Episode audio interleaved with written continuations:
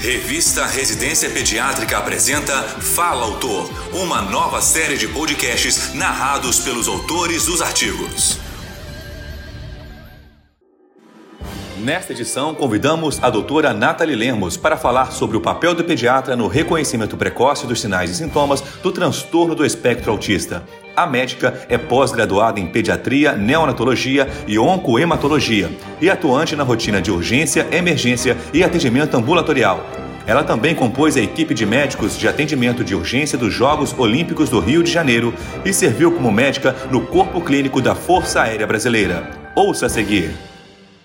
O autismo é uma patologia extremamente incidente. Uma em cada 100 crianças são afetadas.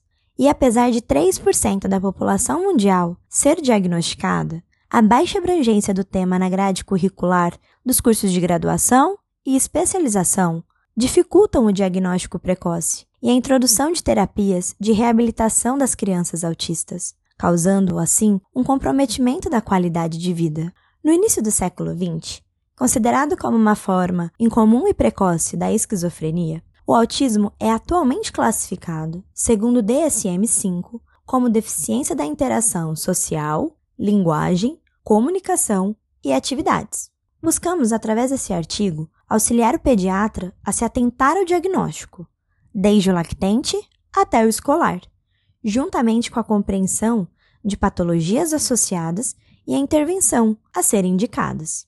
Mas afinal, quando pensar em autismo durante as consultas de rotina? Quando o lactente não vocaliza aos seis meses? Ou não babucia sílabas com consoantes aos 12 meses?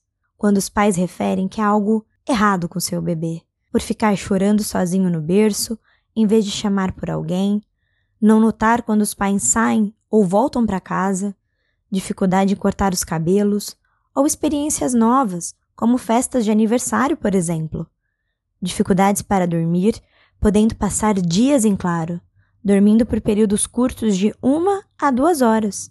Crianças que não têm noção de perigo também precisam ser melhor avaliadas. Os fatores de risco para o autismo ainda precisam ser melhor estudados.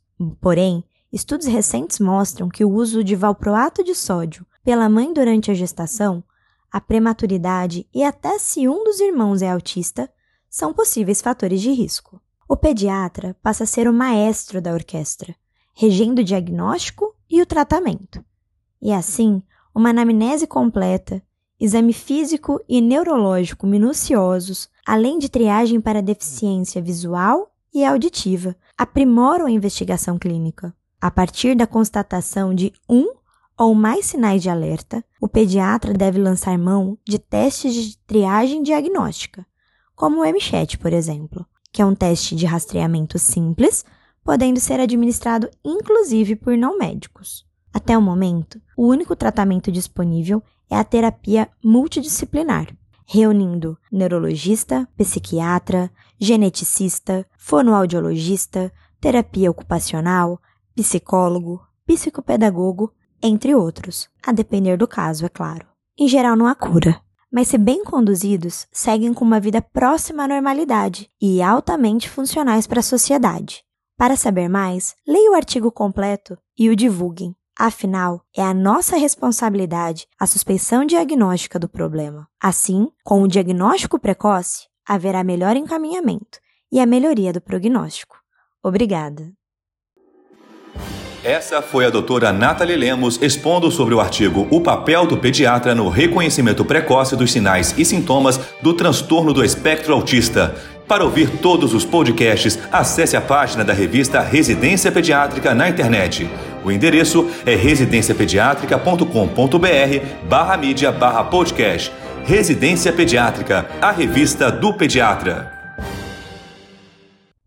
Você ouviu mais um episódio da série de podcasts Fala Autor. Realização: Revista Residência Pediátrica da Sociedade Brasileira de Pediatria.